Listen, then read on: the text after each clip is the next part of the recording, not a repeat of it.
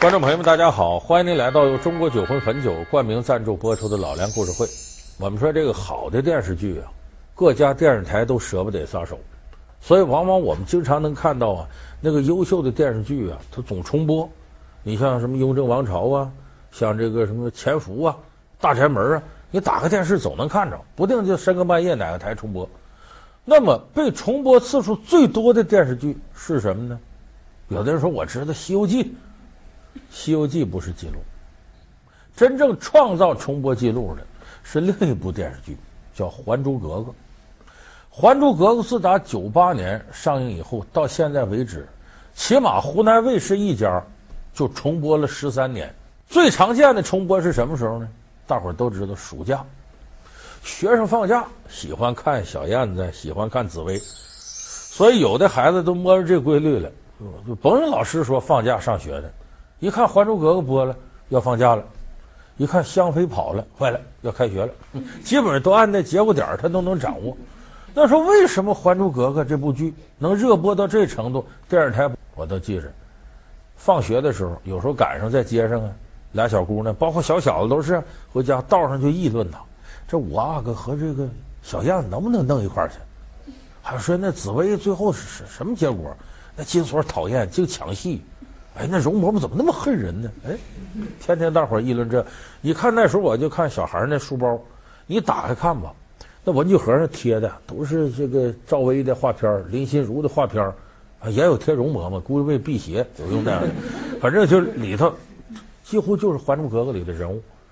而当时最有意思的呢，就跟我们现在啊，你到那个商场，你看上头有喜羊羊、灰太狼标志的东西特别多，那还限于儿童用品。那个时候，《还珠格格》人物的肖像可不是儿童用品，洗脸盆底儿都赵薇。那时候，甚至最可乐的时候，过年的时候放的烟花上面都是这个五阿哥赵薇、什么紫薇那些，就是好多商品上都是，好像沾上《还珠格格》就能火似的。好，陈出的对头是钟鼓，格格请对。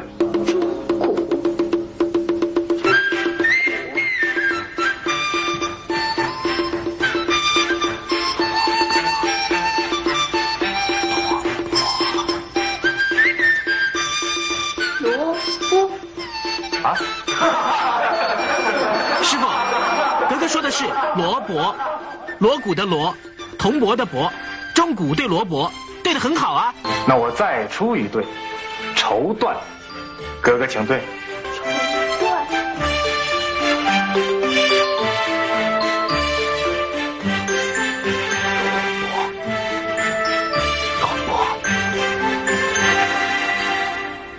萝卜，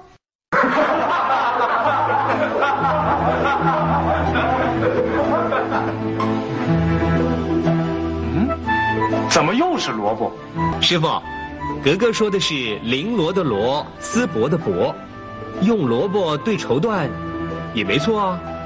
看来格格只会对对，不会解对，是有陈无数。那么我这第三对，就叫陈数。格格请对。萝卜。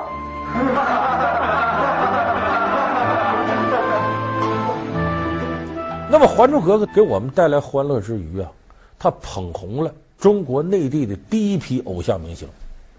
你琢磨琢磨，赵薇，你再想想范冰冰，就从这里出来，包括后来那个半红不火那个长得跟兵马俑似的周杰，那不也是借着这个戏，当时火的不得了。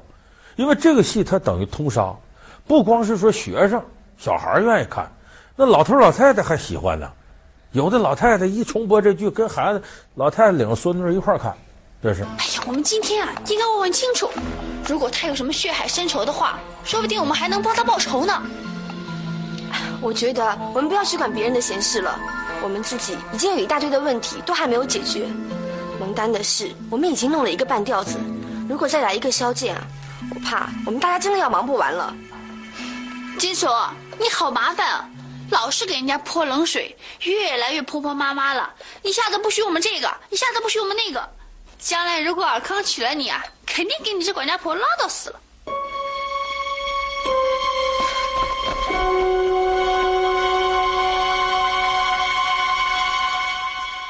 那么他为什么能火这样呢？咱首先得说，他要用过去的明星演，绝火不了这样。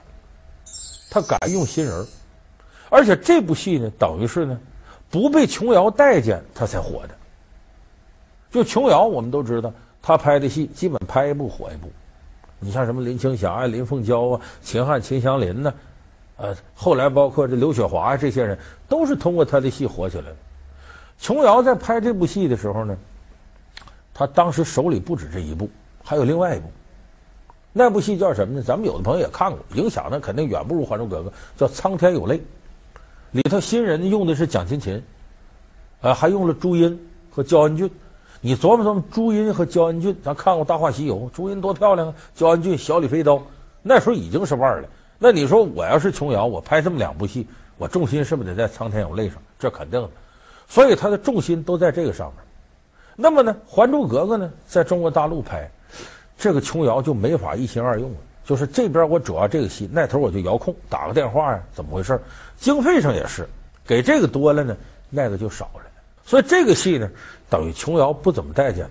可是应了一句话了：“有心栽花花不放，无心插柳柳成荫。”最开始定下来演小燕子的是谁呢？你们都想不到。琼瑶说：“你你你说谁能演？”他儿媳妇开个演艺公司，儿媳妇出主意，跟老婆婆说。我这有个年轻演员不错，挺漂亮的，叫林心如。你想这《还珠格格》小样子得漂亮啊，啊，林心如就漂亮，让她演。赵薇一开始定演谁呢？演紫薇。说这紫薇呢眼睛大，好看点。赵薇不眼睛大吗？一开始是这么定下来，可是没想到后来不就出了这意外了吗？出意外，首先一个赵薇这块赵薇定下来演这个呃紫薇了。当时赵薇在北京电影学院。他不得跟老师请假吗？他是学生，当时，你这个现在也是中戏啊、北电呢，你要演戏得跟老师请假，你毕竟在校的学生嘛。他老师就不同意，说你出去这么长时间，你学业都耽误了，演这个港台剧啊，把剧本给我拿来看看。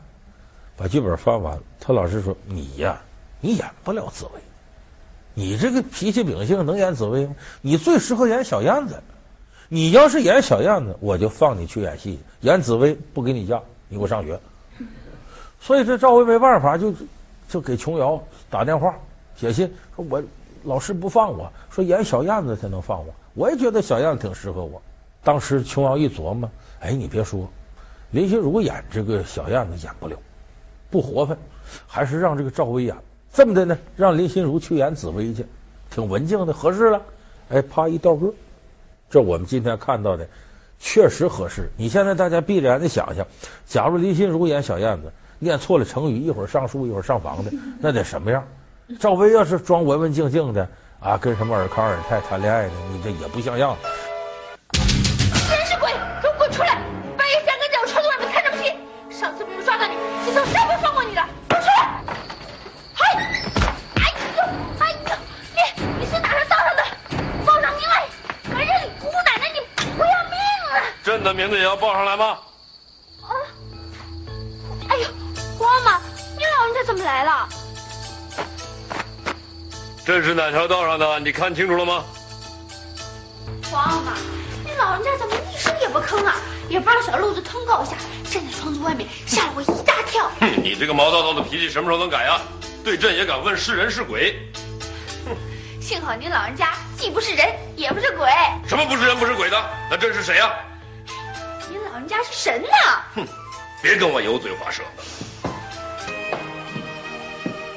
皇上，这是西湖的碧螺春，听说皇上南巡时最爱喝碧螺春了。奴婢见树芳斋有这种茶叶，就给皇上您留下了。奴婢已经把外面叶子的部分摘了，只留下叶心的一片，是最嫩的。皇上，您试试看。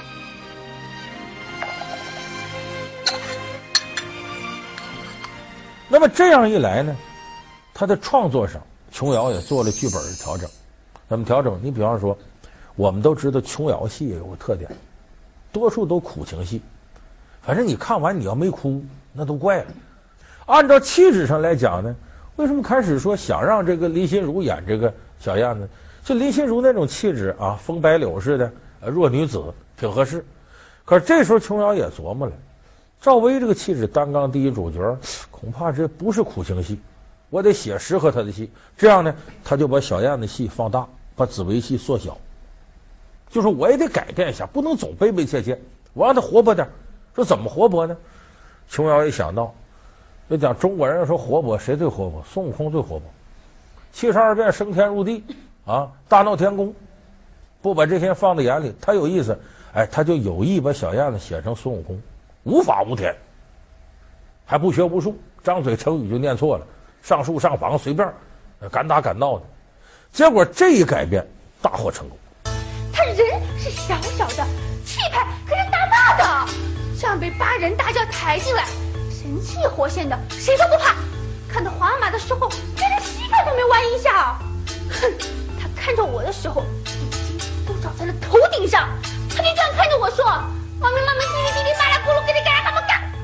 你这个莫名其妙的公主，难道西藏都没有男人了吗？你要跑到我们这儿来抢人家丈夫，打就打，谁怕谁呀？”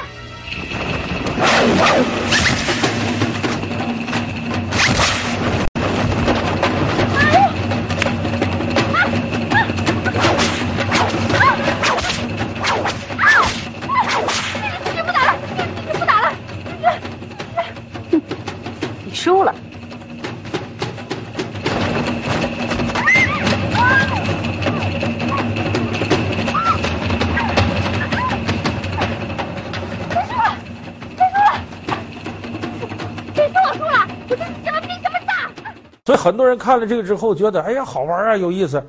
这个戏在海外的影响也是，很多人对他认为定位是喜剧。你泰国。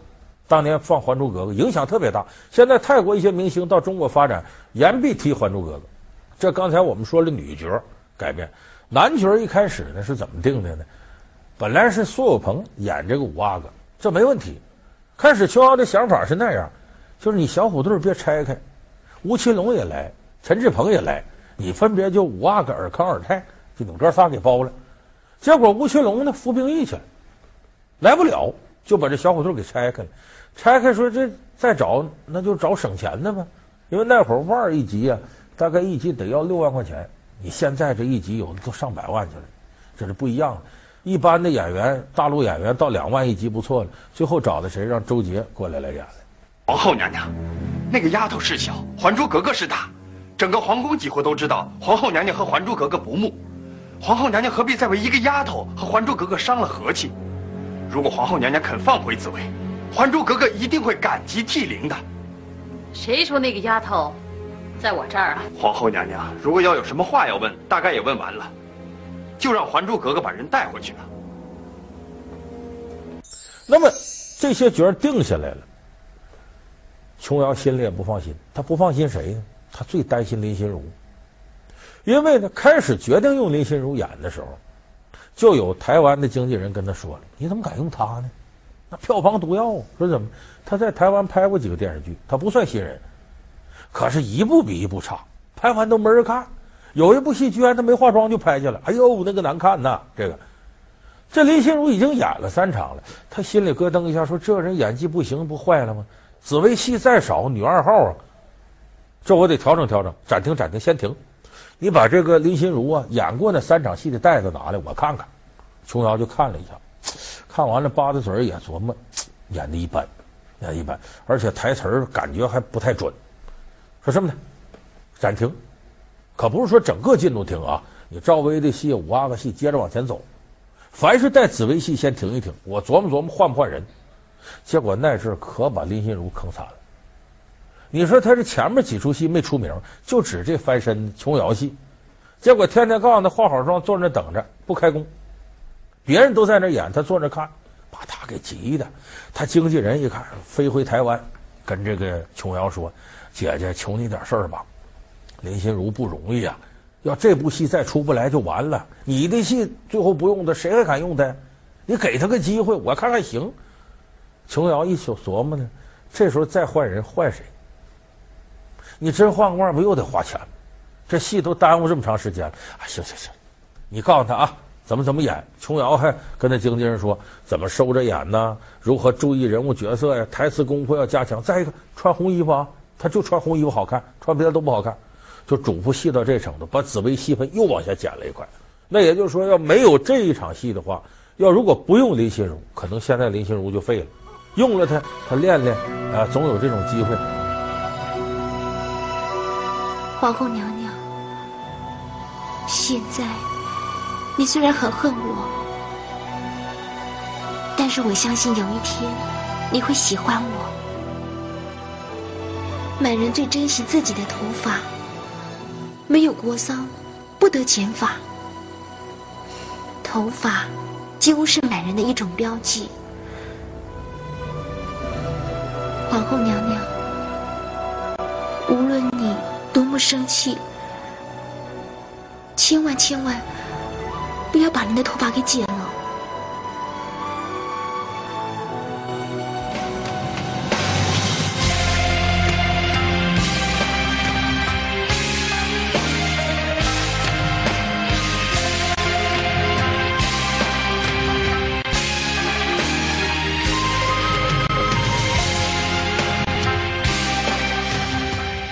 那么那部戏当时啊，捧红的人不止这几个，范冰冰，现在最红的就她了。有个工作室，人称范爷，都干到这程度了。当年范冰冰干嘛？十六岁，群众演员。说她怎么能进了这剧组呢？咱们说演琼瑶戏的台湾有个出名女演员叫刘雪华，她在大陆拍戏的时候呢，有一场戏呢，宫廷戏，范冰冰就是个小宫女，就群众演员，大腕。演完了之后呢，大伙儿说吃盒饭吧，这吃那吃，范冰胃口不好，就坐在台阶上坐那儿。哎，刘雪华呢，吃完饭往回走，就离老远看着了。哎，这女孩子有点意思啊，她怎么？她看长相，说这孩子长得古典美，哎，有古代美女的范儿，她就觉得这个相是可造之材，跟范冰搭话，把你这电话给我留了。哎呦，把范冰冰乐的，这大腕儿你这要他电话。但留的不是说是手机，那时候还这是他还没有手机，留个传呼，传呼号。就这么着，要拍这个琼瑶戏的时候呢，刘晓华就给琼瑶推荐，说我认识个女孩，你看看试试镜，就用这个传呼联系这个范冰冰，这么着范冰冰才进剧组。为什么？什么东西？为什么？为什么要让自己忙一点呢？为什么？因为我是丫头啊！再说你是丫头，我就要生很大很大的气了。从今以后，你不是我的丫头，你是我的姐妹，我的朋友，我的知己。我们应该无话不谈，把心里的结全部打开。告诉我，你爱上了他是不是？小姐，我我我跟你坦白说了吧，这件事情发生的实在太突然了。以前，你把我许给他的时候，没有征求过我的同意。现在，你们取消了这个约定，也没有征求过我的同意。我就像一个工具，一个一块抹布，随你们丢到哪里就丢到哪里。阿妈也对我说了很多大道理，说是为了我好，到底是不是为了我，我也不知道了。反正。我只知道一个事实，就是。讲故事会说看前面那几部，我琢磨小燕子紫薇什么时候能把容嬷嬷弄死？等看了这第三部，琢磨容嬷嬷啥时候把紫薇弄死吧？就这个，他为什么会这样呢？这部戏有个特殊突出的特点，到了第三部时候呢，原先演这些腕儿都撤退了，不玩了。为啥呢？我不能总被这框住啊！赵薇这会儿已经成腕了啊，我还是小燕子疯疯癫癫。你当年你看他演了小燕子，最后录下歌，有一个姑娘，她有一点嚣张什么的，哎，这顽皮形象。我又录个爱情大魔咒，还在那撒娇呢。一晃赵薇三十了，还小燕子，那这就不合适了。而且她也想在演技上有提升，所以赵薇决定不能再演小燕子了。你包括苏有朋演那种这个啊青春帅哥，人家也不想演了。后来苏有朋为了突破自个儿。高群书那个《风声》里头，他演个娘娘腔，唱戏的娘娘腔，他愿意自毁形象，为什么？就是为了有所突破。你包括范冰冰，她也不可能总演金锁，她总在丫鬟里头打转，她能是现在的范爷吗？所以就说那些演员都不愿意再在偶像剧里边待着，因为这类剧有个特点，快速的把你捧红，但是你别想通过这样的剧真正成为一流的演员。他给你提供空间，就是一种模式化演出。如果小燕子不疯疯癫癫了，如果紫薇不娴静如水了，他俩角色就不对了。所以他一定给你一个套路，把你框死。所以第三部没有这些人了，这个热度就相应下来了。但是这个下来，似乎舆论呢对第三部的评价也特别低。为什么？当年看《还珠格格》那些人还是学生。等看第三部时候，都基本成孩子爹妈了。所以，他这里头就我们每一个人，八零后的这些人，他经历了这个啊青葱时代，呃，又成长，又结婚，立业成家，他人的整个心态变了。他想找过去的东西，他要找过去他的自己。其实我们也知道，谁也找不回过去那自己。随着时间流逝，你一点点都变了。所以看《还珠格格三》，你要带着怀旧心态的话，那一定会破口大骂：这什么玩意儿？因为你找不准当年那个坐标了，其实主要变化还在八零后的人心态已经发生了变化。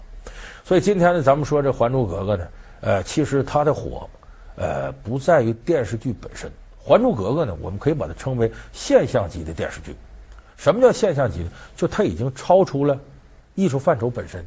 比方我们说泰囧，比方说《西游降魔》，都是现象级的电影。它为什么能有那么高票房呢？《西游降魔》很多人是想见一个老朋友一样去见周星驰，感受一下无厘头的东西在里边。还有泰囧是什么呢？是我们看了愁云惨淡的前几部电影之后，想找点乐，它就变成了一种现象级的东西。《还珠格格》就是现象级的，你不论他拍的，有人说挺烂，有的说这里没什么演技，可是它代表着那个时代中国改革开放进入到深水区开始的那个阶段，八零后一代成长过程当中，哎，对社会现象那种懵懵懂懂的感觉。所以它代表的是一个时代的一种烙印，而代表时代烙印的东西，无论过多少年，无论它本身的艺术质量多不过关，都会给这一代人留下永久无法抹平的烙印。所以我们说，《还珠格格》是那个时代的一个烙印，那个时代的一个现象。感谢您收看这期由中国酒魂汾酒冠名赞助播出的《老梁故事会》，我们下期节目再见。